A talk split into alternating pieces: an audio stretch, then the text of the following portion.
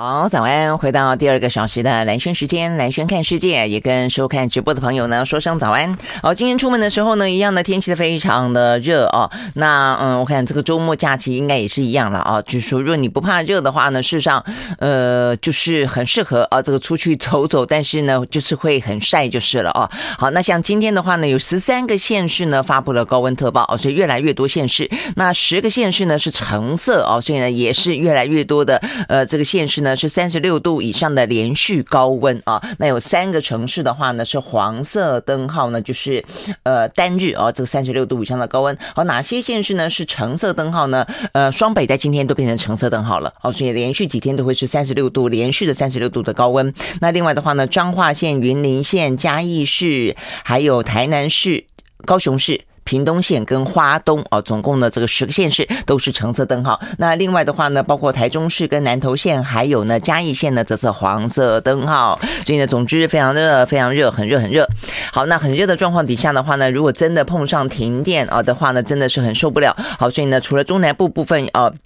传出来有这样的消息之外，昨天的台北市的信义区啊，也说呢永吉路一带哦，上千户呢突然间停电，呃，所以呢是白天的时候，呃，那大家呢是挥汗用餐，呃，就很无奈就是了哦。那目前看起来的话呢，呃，在前一天了，我们的备转容量率是百分之七点多嘛，啊，那昨天的话呢，用电依旧的在下午的时候呢攀上高峰。好，那所以呢现在呃，我觉得很摆在眼前的状况，真的就是啊，这个在在民进党政府上台之后，不管你说是不是。呃，意识形态啊，或者说你们很大的呃宏愿啊愿景，就是说呢，希望能够做到呢，呃，发展绿电，而且可以飞核，然后呢，还可以在这样的状况底下同时兼顾，然后呢，不涨电价，然后呢，不缺电。这是当初哦，这个民进党政府给的承诺。那现在即将的这个呃，蔡英文两个任期要做完了，但是很显然的哦，他的许诺真的是必须说，他事实上的许诺是破功的了哦。那目前看起来的话呢，下个礼拜一呃，即将到讨论啊，这个电价的审查，呃，电价看起来是非涨不可了哦。那因为呢，尤其是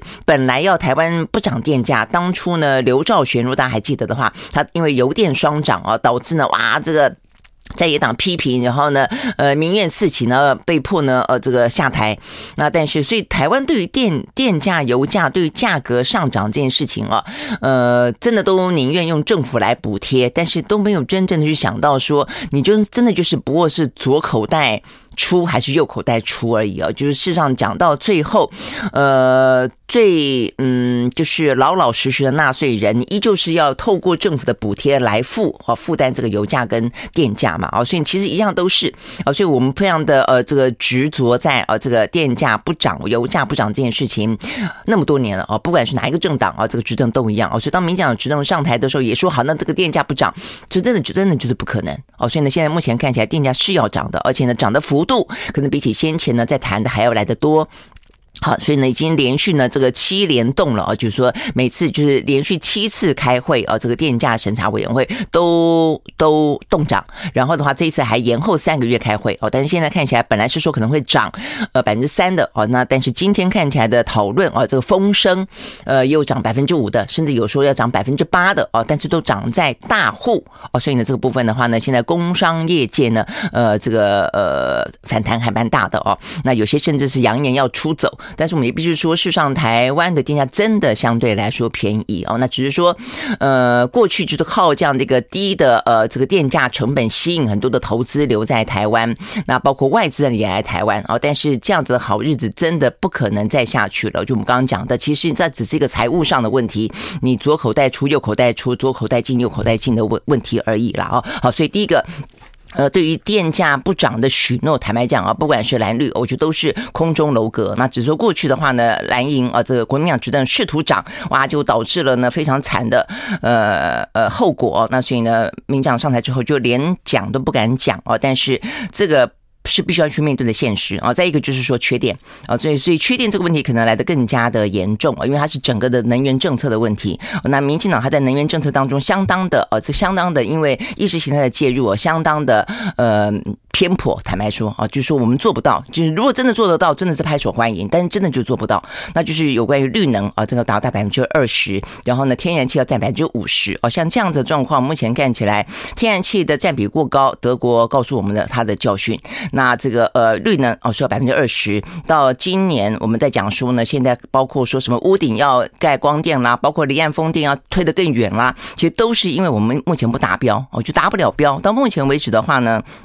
呃，希望二零二五年是百分之二十，到现在还不到百分之十啊，百分之八的啦啊，这个数字不一定，有人说是百分之八啊，又是百分之六的啊，所以差很多哦。那所以我想这个部分真的是达不到哦。那所以达不到的话话呢，呃，目前如果还是很坚持，那就是缺电哦。所以你说过去呢，呃，国民党执政时期，它的备转容量率哦都在百分之十二、十三啊。那个时候呢，民想批评啊，这个国民党政府说，你看你藏电，你电那么多，然后的话呢，呃，意思就是说呢。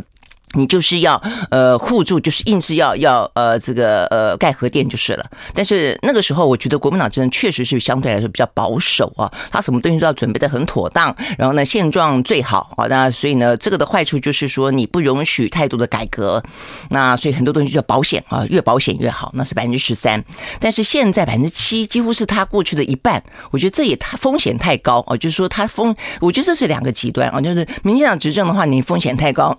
尤其。你设定这个目标，当你的目标不合理的话呢，推回过头来推，你的手段都都会有问题的。当你目标希望达到呢，那么短的时间之内飞核，那么那么短的时间之内，嗯，绿能占比要这么高，那现在的话呢，又包括俄乌战争、通膨等等啊，其实真的是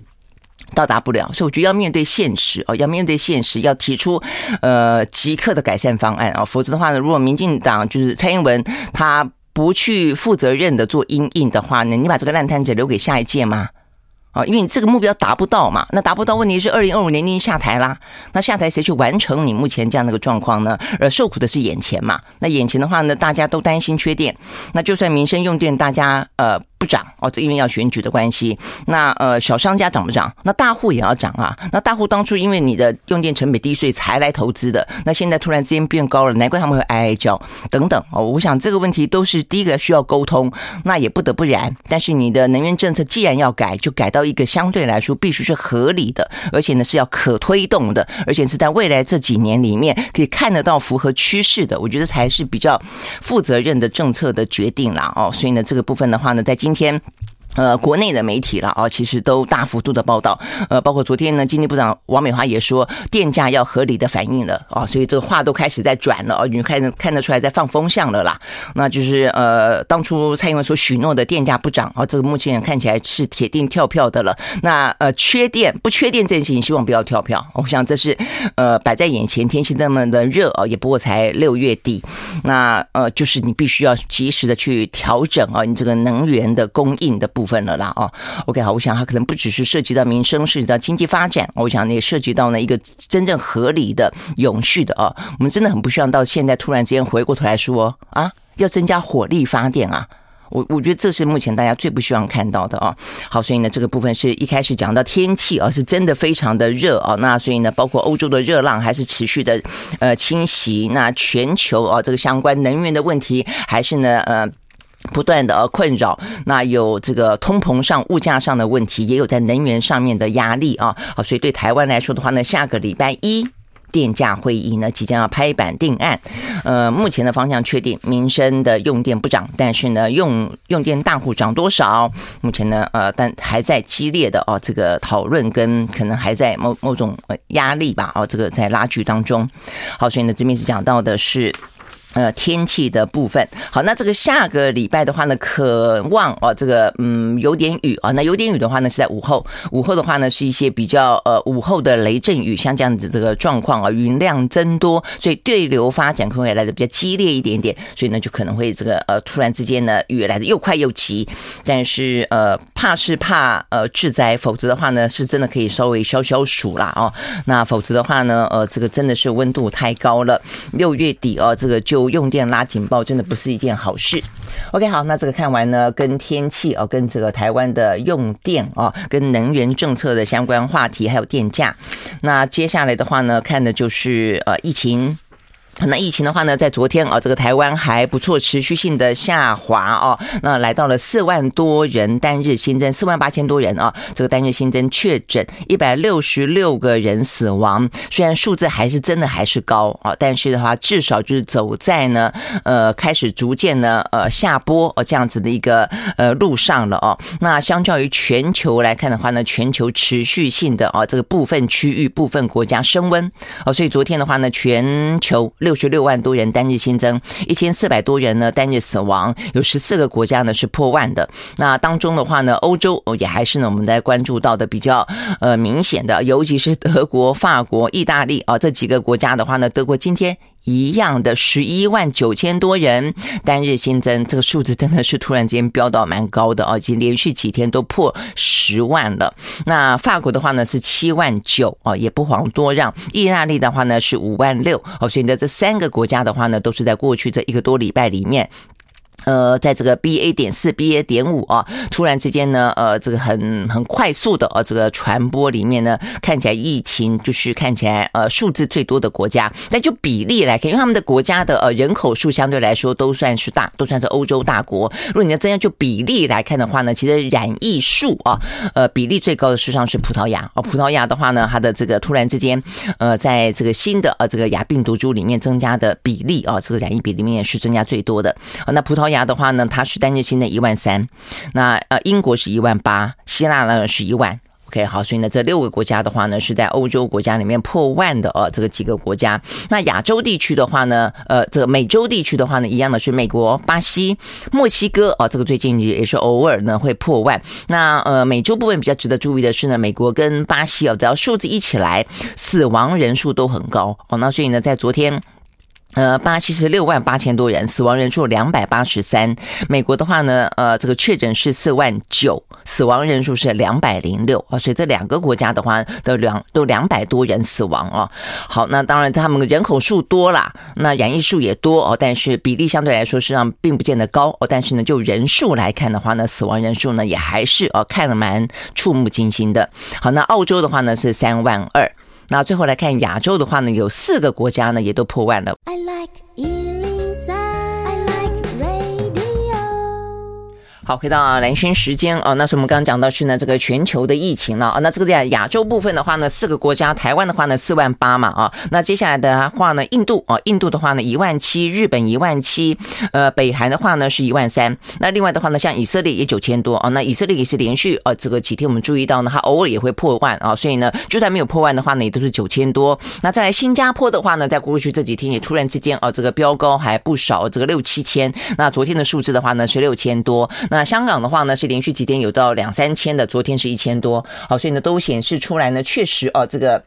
呃，变异株啊，它这个传播的速度呢是来的还蛮快的啊。那只是说呢，它并没有呢这个目前呃任何的迹象证明说呢，它会罹患中重症的几率来的更高哦。所以大部分呢已经开放的国家也都决心呢继续的跟这个病毒共存。但是呢，我们必须说哦，这个大家有注意到这个相关的状况，比方说呃像是日本啊，日本的话呢，他们发现呢呃这个东京啊，包括呢像是琉球，他们最近这段时间的话呢，等于是在过去的五个多礼拜以来呢都没有新增这么多，就趋势呢趋。一线呢都往下走了，但一直到过去这个礼拜就开始反弹往上了啊！所以呢，在呃日本的东京哦，他们发现东京都很很大的最大的一个都都会区嘛啊，他们发现过去一个礼拜的话呢，趋势是往上走的哦，所以他们特别的哦这个呃就是等于是发出一个特别的提醒啦，意思就是说呢，这个亚型的病毒株哦，事实上呢是值得注意的，但是呢呃并没有打算要去呃改变啊这个其他的一些防疫的措施，但是有特别提醒说，如果在室内的话哦，呃，这个户外没关系啊，那就是那室内的话呢，其实如果没有办法维持呢，呃，适当的距离的话呢，建议还是戴起口罩。我想这是日本他们也开始有点担心提醒啊这件事情。好，那另外的话呢，像是泰国啊，泰国的话呢。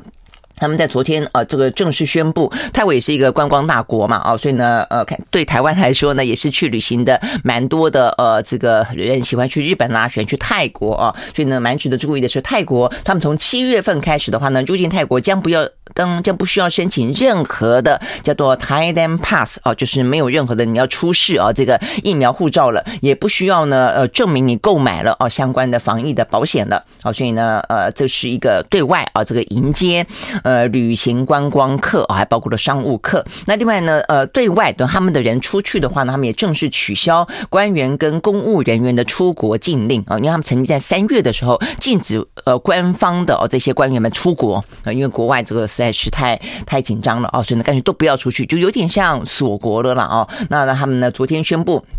就取消出国的禁令。那七月份开始的话呢，欢迎啊大家呢来啊这个泰国观光。但是啊，他们政府也特别的提醒，要密切注意呢新种病毒的发展情势。啊，所以等于是一方面放宽，但是二方面的话呢，不断的强调哦有关于呢这个 BA 点四、BA 点五。好，所以我想这个部分的话呢是很明显的，大家都关注到这个亚病毒株，就是有点且战且走哦，用这样的一个心情，呃，持续的放宽。当中哦，那我想这个部分当然就是很也是值得台湾做参考的哦。那对台湾来说的话呢，我们看到这个最新的消息是。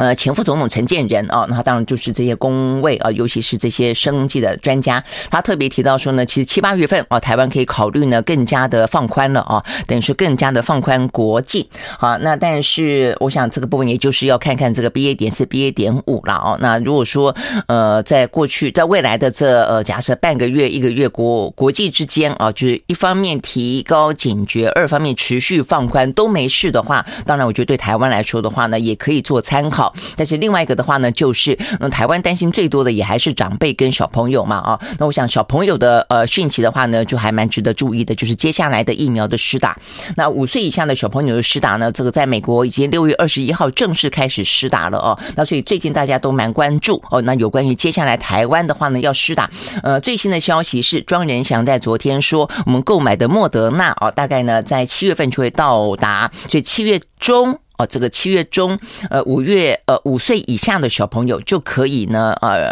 施打莫德纳。莫德纳的话呢，是分两剂啊，那两剂当中隔了二十八天。好，那这个部分的话，那辉瑞的话呢，就正在买哦，什么时候来不知道。那辉瑞的话呢，是隔呃是分三剂哦，分三剂。那前两剂的话呢，呃，这个就是间隔的时间比较短。第三剂要打的话呢，还要间呃前两剂的话是隔二十一天，最后呃这个第三剂的话呢，还要再隔上呃差不多也是一个月的时间，所以拉的时间比较长一点了哦。那呃到底呢这两个疫苗啊，呃他们的嗯就家长来说真的很难选择。那如果来的比较要早的话呢，是不是就先去打好了啊？所以我想这个大家都会很关心哦。所以我刚刚特别再去找了一下呢，有关于呃这个美国方面怎么样建议哦。那我们看到这边是呃路透社哦，那路透社呢，他们去访问了一些专家，去比较了一下呢，这个莫德纳的儿童小小朋友的儿童疫苗跟这个呃辉瑞 BNT 的小小朋友的疫苗啊。我记得我们上次曾经讲到过，说在防护力的地的部分啊，这个就数字来看的话，其实呢呃。莫德纳数字啊，其实并没有比这个辉瑞来得好。莫德纳的话呢，对于六个月到两岁以下的孩童，预防感染的效率是百分之五十。两岁到六岁，它都还不一样啊。两岁到六岁的话呢，是百分之三十六。好，那但是呢，呃，这个辉瑞的话呢，说是百分之八十点三。好，但是问题来了，我刚呃看了一下啊，这个路透社他们问了这个进一步，他们看了这个相关的数字。呃，辉瑞的八十点三啊，只有十例。所以它的参考数字是少的啊，是少的。那 OK，所以呢，这部分等于是说，呃，它的参考力很薄弱，我们必须这样说。呃，虽然它这个数字看起来呢，哇，很漂亮，百分之八十的防护力啊，这个防感染、防中重症，但是呢，这个数字真的是比较低。那呃，这个就参考数字比较低啊，的样本数很低。那莫德纳的话呢，是超过五千人哦，超过五千人的临床试验当中，那呃，这个六个月到两岁有百分之五十，那两岁到六岁。对哦，有百分之三十六，所以呢，相较看起来的话呢，至少这个是五百是五千人的实验啊，所以你真要这样的比的话，呃，在辉瑞的数字没有更进一步的出来之前，防护力变得说，所以才会有医生说，如果你要看防护力的话，要就有效的话呢，可能先打莫德纳。好，但是如果你要呃副作用低的话，可能打 BNT 啊，那因为 BNT 的话呢，剂量少。剂量少，那它每一个总共三剂，每一剂也不过是三微克，所以比较少，而且分拉的时间比较长一点啊。那所以这个部分的话呢，呃，辉瑞的部分讲到说，嗯、莫德纳啊，这个受测的小朋友里面呢，大概有百分之五十八点九都会出现什么发烧啦、头痛啦、疲倦的症状。但是辉瑞的话呢，大概是百分之三十三点七哦，所以相较起来的话呢，呃，辉瑞啊，这个在小朋友、小小朋友的啊这个副作用上面来看，来的低一点点。好，所以呢，这是供参考。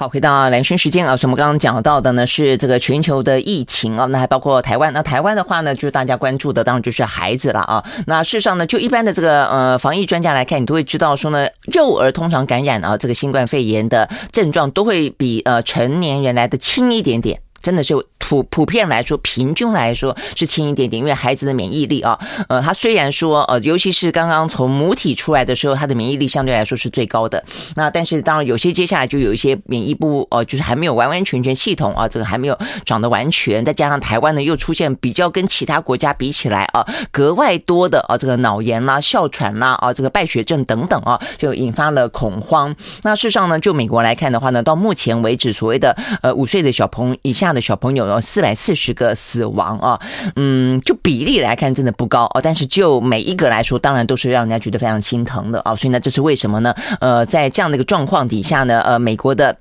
呃，CDC 也还是建议说，好，从六月二十一号开始啊，既然有的话呢，也还是鼓励啊，这个家长如果担心的话，可以让这个儿童呢去施打疫苗，因为接下来的话呢，就很担心说呢，在普遍的疫苗都施打之后，但是呢，变异株还是不断的产生的状况底下，呃，这些小朋友会成为呢，呃，最后是最脆弱的一环了啊。那包括他们如果染疫的话呢，阿公阿妈去抱他，爷爷奶奶去亲他，当然都会有一些呃担忧啊。那我想这是呃这样子的关系，所以我们刚才跟大家说了一下，到目前为止其实说掌握到的这个数字啊，是这样的一个做参考的，包括防护力跟副副作用，看起来的话呢是有一个不同的选择的啦啊。好，那如果说有更新的数字出来的话呢，我们也会跟大家说。好，那另外有个更新的数字呢，供参考是成年人的呃 Long COVID。那我觉得这个是另外一个大家呢现在面对疫情。虽然要跟他呢，呃，共存，呃，但是呢，也可能要提高警觉的。就有些人说啊，那我干脆就是，呃，染。就就专家的说法就是说呢，你要防护力最强的话呢，最好是染，染完以后再打，再打疫苗，这个是防护力最强的啊。那否则的话呢，也没有所谓的真的什么天选之人啊，这个无敌清新也没有到真的那么的无敌啦啊。因为呢，变异就不断的在变换嘛，哈，好。但是的话呢，呃，另外一个要值得呃关心就是说呢，就算你染了以后，呃。就是终究是会要染的。很多人说，那干脆早染，呃，晚染不如早早染啊，这个晚得不如早得。但是大家还是会担心 Long COVID 啊。那但是先前的话，我们讲到英国的那些例子的话呢，其实你会进一步去看，会知道说，它大部分的 Long COVID 是来自于之前的呃这个。变异株，比方说 Delta 最多哦，所以呢，等于是在去年的五月到去年底哦那一段的高峰期，然后呢，英国他们所统计出来的，那这比例真的是蛮吓人的哦，大概只有三成左右啊，这个染疫的人呃没有所谓的 Long COVID 哦，就是大部分有六七成的都有哦 Long COVID，那呃，所以大家啊现在常常听到所谓的什么脑雾啦、注意力不集中啦、会喘啦、会咳啦，大概都是那样子啊，这个 Delta 底下的哦。呃，这个症状，那女性还比男性啊来得更严重。好，但是我刚刚要讲的是，呃呃，就有专家啊，这个在最近这段时间特别提醒，就他不要紧张啊，因为呢，Omicron 啊，它的呃这个 Long COVID 的呃这个数字还没有出来，而且它目前看起来的后遗症啊，没有啊这个先前的呃什么呃。贝塔什么 Delta 啊来的严重啊？那现在美国最新的针对 Omicron 的啊这个 Long COVID 啊这个相关的数字出来了。不，我们当然还是要知道它在呃人种之间实际上还是有些差别的啦啊。那 OK，但是呢，就这个呃美国来说，这个目前算是比较新的啊，跟的跟这个统计起来的数字是比较新的数字，所以呢，在这个比较新的数，他们是在六月一号到六月十三号收集啊这个收集的。那呃收集来的。数字去分析之后的 Long COVID，好，那所以美国的话呢，目前的数字是这样子的啊，有百分之四十的成年人，呃，过去通报他们呢，呃，有染疫，那染疫的人数当中有五分之一受到呢 Long COVID 症状之苦哦，所以意思就是说有百分之二二十哦，这个二十的人，那比起我们刚刚讲到的英国是几乎到百分之七十哦，那所以显然的 Omicron 确实它造成呢呃后遗症的比例哦是低了许多，那但是也还是有嗯，也差不多每十个啊每十个十二个左右就会有一个人出现 Long COVID。好，那这个 Long COVID 呢，它的定义就是说这些人他去呃调查访问的时候呢，定义是什么呢？就是说你必须在染疫之后，你有持续三个月的症状都没有消除，而且这个症状呢，在你染疫之前你不曾出现过啊。如果说你是常常咳嗽的人呐，呃，本来就呃可能比较肥胖，假设啊走路会喘的人呐，那这个不算哦。就是说你你本来就这样子啊，所以之后也这样子。那他们这个调查等于是还蛮严谨的，就是说你得要过去没有这个症状，是你染疫过后，而且染疫过后的话，你持续三个月啊。那所以的话呢。他们等于是哦，那因为过去这一波比较就是 Omicron 哦，所以在他们这个呃一路搜集搜集完了，到六月一号正式整理公布哦，那所以呢这个部分是在过去三个月里面，那他们的症状是什么呢？好，他们的症状的话呢，目前看起来啊，就是说嗯，心跳加快、疲倦、呼吸急促，也还是有认知困难啊，就是认知上面啊有点困难，慢性疼痛、感觉异常。这好好抽象啊，感觉异常，那肌肉无力。哦，那所以大概来说，这些是在美国，呃，有百分之呃二十左右啊，这个接近二十五分之一，他们呢有这个所谓的 Long COVID 的症状，那会持续的几个月，大概是这个样子。那里面的话呢，也还是有些人种跟这个性别的差别哦，女性还是比男性呢容易出现 Long COVID，是为什么呢？真奇怪哈。所以这个不管是 Omicron 还是前面的 Delta，显然都有这样的一个趋势。那再来的话呢，在美国啦，因为美国的人种是比较。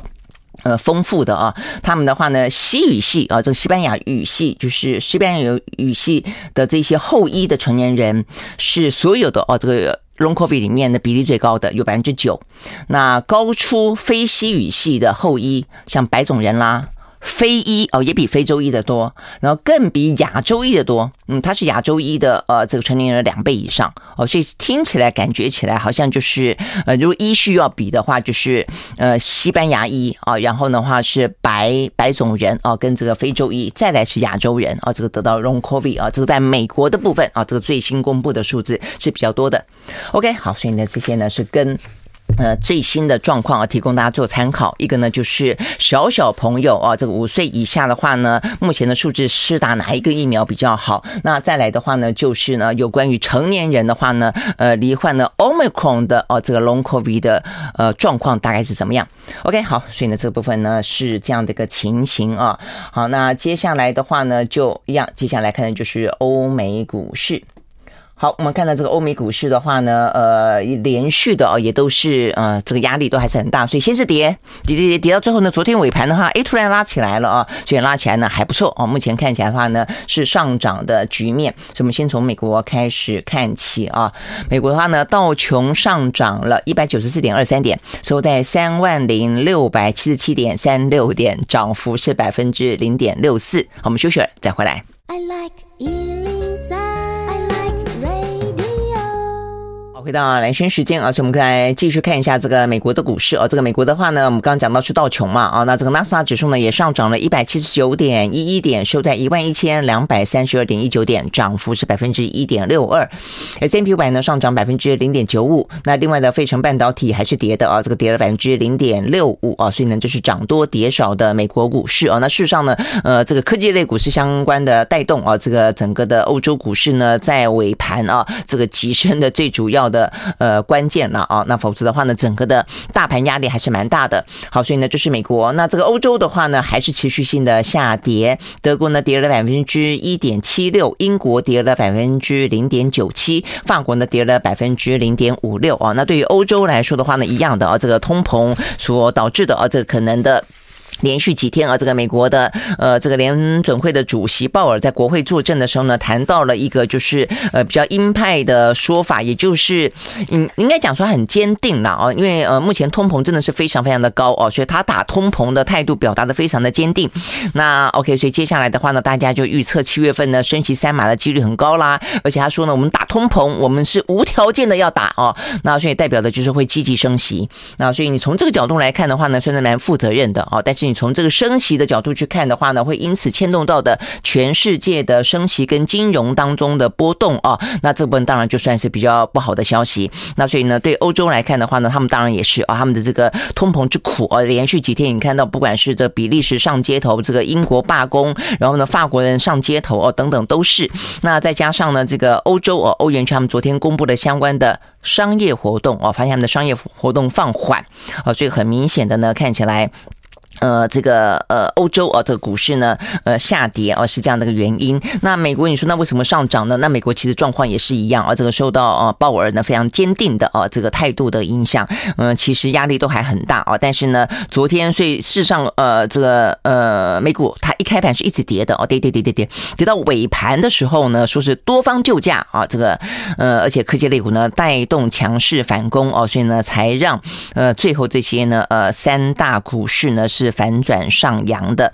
好，那呃这些部分的话呢，嗯，持续性的啊，这个嗯，就是比较大盘上面来说，感受上的一个比较不好的啊，这个利空的消息，还是要把它讲完啊。就除了呢，呃，这个联储会主席鲍尔啊的一些谈话，哦，等于听起来就是很积极的。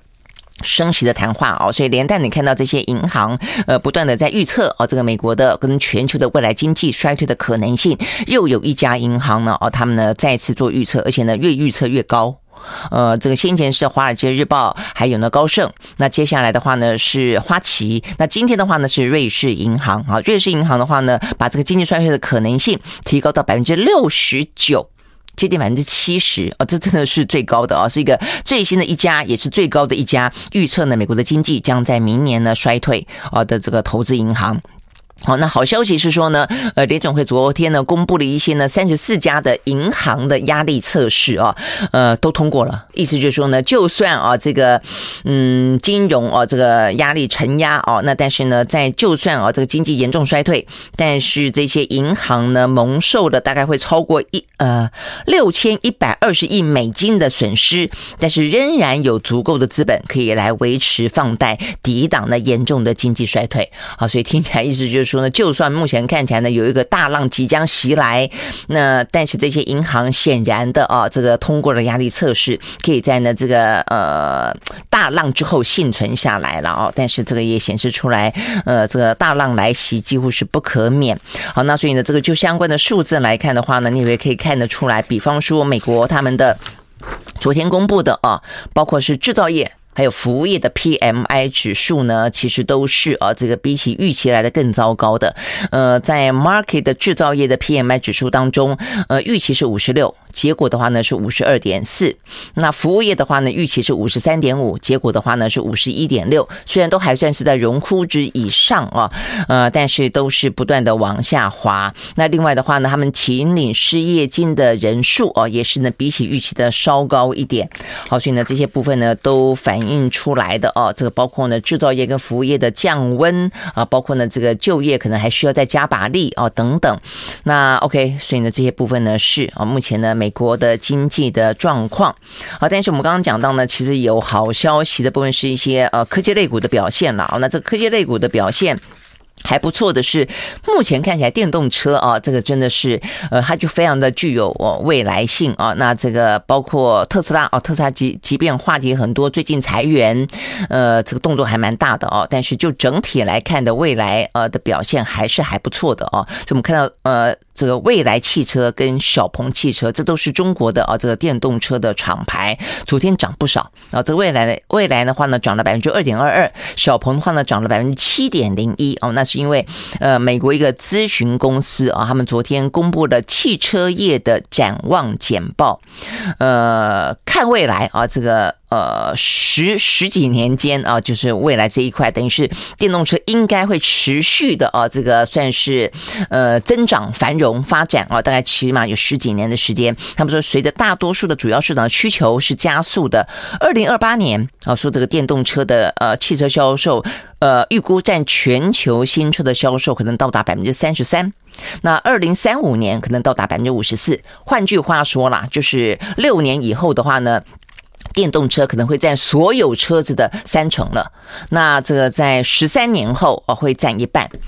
嗯，OK，所以你说时间说长不长，缩短也很快哦，等于是在差不多十年间，呃，在路上跑的汽车可能一半啊左右都会是电动车。好，所以你如果这样子的话呢，真的是啊摩拳擦掌拼电动车，你也觉得是可想而知的哦。不像这包括台湾也是嘛，哦，这红海不是说还要做电动车嘛，跟玉龙合作嘛，啊，那事实上电动车的概念已经不只是呃节能减碳这种概念而已了啊，这个电动车的话会带动非常多，包括电池产业啊。这个储能的呃这个能力啊，它必须要更进一步。那这个部分也会有效的反映在我们的绿能啊。绿能最大的问题就是它不稳定。那如果说未来的储能的能力啊都会不断的进阶的话，这就是一个好消息。但更重要的是，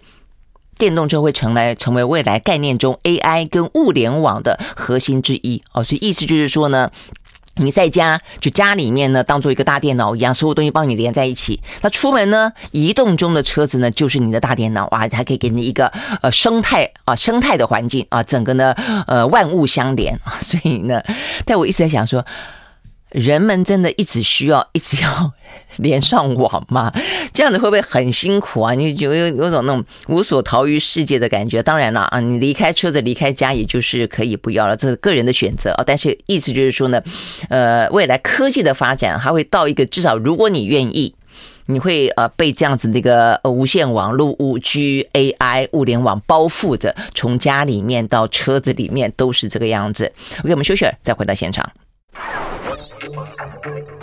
我一。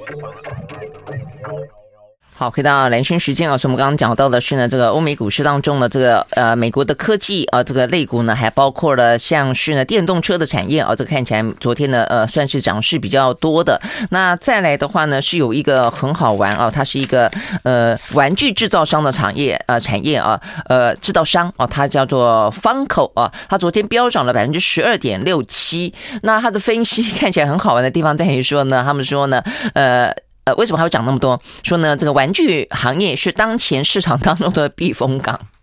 我觉得它大概就是现在世界实在太乱了啊，所以大家呢就呃躲进游戏的世界啊，这个呃玩具的世界里面啊，稍稍的让自己呢呃这个拾回赤子之心，然后呢稍微抛掉啊这个外界的一些呢呃不管是风险啊、不不确定性啊、战争啊啊等等等。好，所以呢，这个部分呢是听起来啊，让人家有点呃会心一笑的部分。不过讲到战争的话呢，这个俄乌战争持续嘛啊，那所以的世上呢很多的一些西方世界的消费性的大厂牌啊，都呃一个一个撤出了呃这个俄罗斯啊，包括像是什么星巴克啦、麦当劳啦等等等啊。那呃现在连科技厂都已经开始啊，也走向啊这个先是说呃暂时的歇业，现在也开始决定要关闭啊，在俄罗斯。跟白俄罗斯的业务了，这家呢是呃网络设备大厂啊，这个 Cisco 啊，思科，思科的话，他们决定呃这个逐步关闭啊，在这俄罗斯跟白俄罗斯的业务。OK，好，所以呢这个消息出来之后呢，它的股价跌了百分之一点四七。好，那所以呢，目前看起来，呃，俄乌战争所导致的状况啊，这个嗯，不只是在呃地缘政治上，在政治上，在意识形态上呢，开始出现了两个壁垒啊。现在比较担心的是啊，现在呃，等于是西方世界国家以美国为首，然后的话呢，是另外非西方世界国家以中国为首啊，陆陆续续的呢，正在很明显的、非常明显的拉帮结派当中啊。那呃，这个拜登正在启程，打算要去参加呃北约的峰会。会啊，还有 G7 的峰会。那在这个峰会呢，呃，率先登场受到关注的是在昨天，呃，他们已经呢正式啊，这个通过了乌克兰啊，乌克兰成为呢，呃，这个欧盟北约啊，等于是欧盟的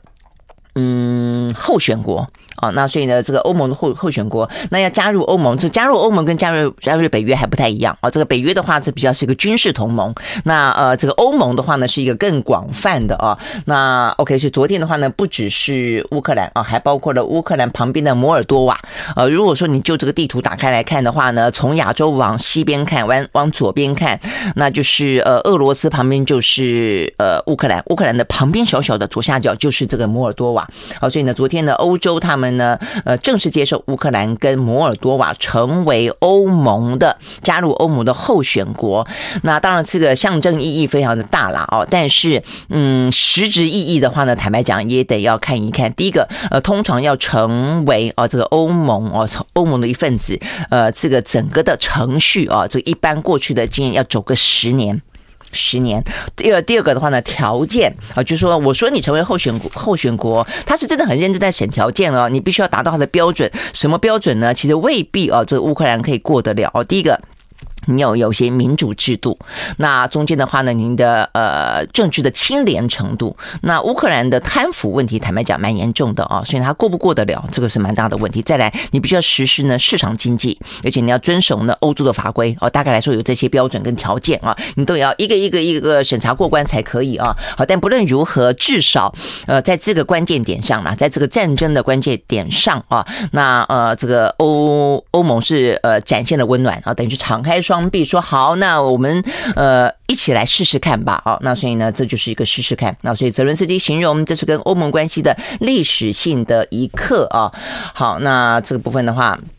但是接下来的话也代表的就是，嗯，乌克兰跟呃俄罗斯哦，可能是渐行渐远。这也代表说，呃。